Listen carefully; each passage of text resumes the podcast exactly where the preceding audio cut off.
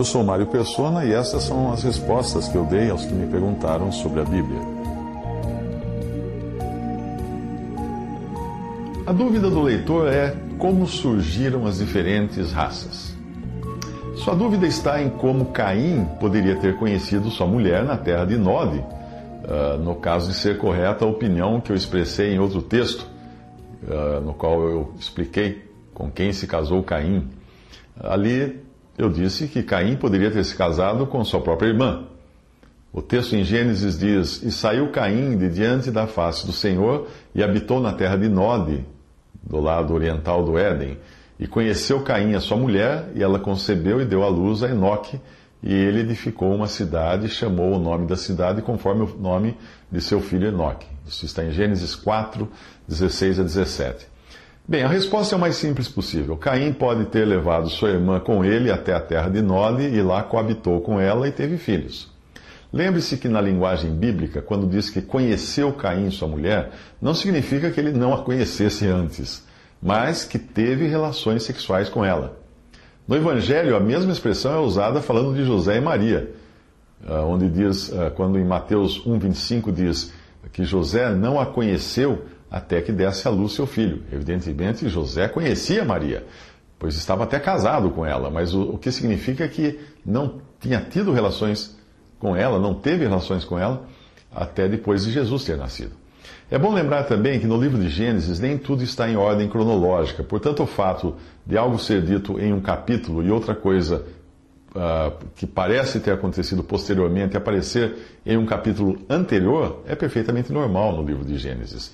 O que importa ali não é tanto a cronologia, e sim o assunto que está sendo tratado em cada capítulo. Mesmo assim, devemos lembrar que capítulos não existiam nos originais, os textos originais foram incluídos depois, foram acrescentados depois. O Evangelho de Lucas, por exemplo, também não segue uma ordem cronológica, mas uma ordem moral.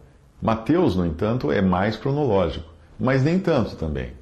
Uh, agora, um outro, outro assunto é que não é tão estranho assim como você possa pensar que Caim tenha tido filhos de, de uma que, que era sua parente.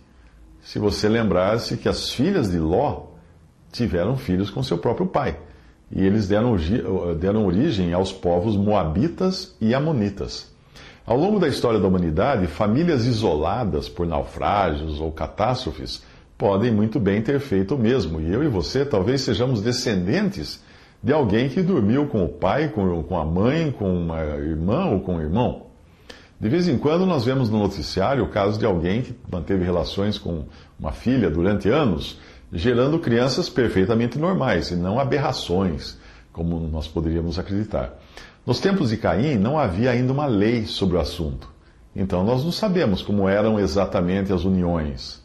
Uh, se você acha estranho Caim, Caim ter se relacionado com uma parente próxima, provavelmente, às vezes até a própria irmã, o que pensar de Adão, que teve filhos com uma mulher que foi tirada do seu próprio lado?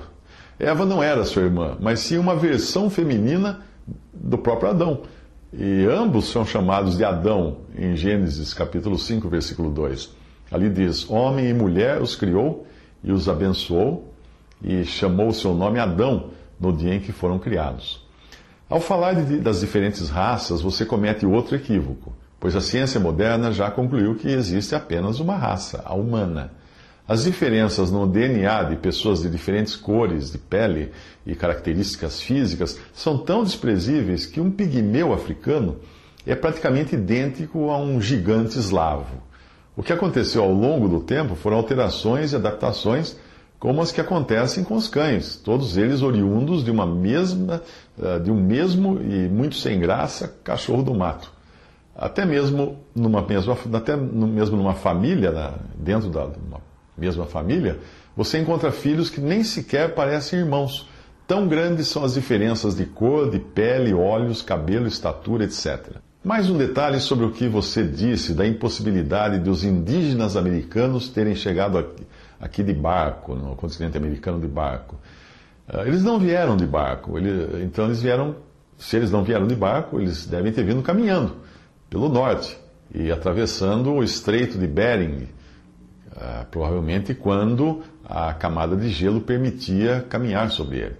Mas nada impede também que tenham vindo em algum barco primitivo. Se nós nos lembrarmos de que Noé foi capaz de construir uma arca daquele tamanho e que recentemente um, um, um náufrago foi encontrado vivo depois de passar quase um ano no mar comendo peixe cru e bebendo água de chuva.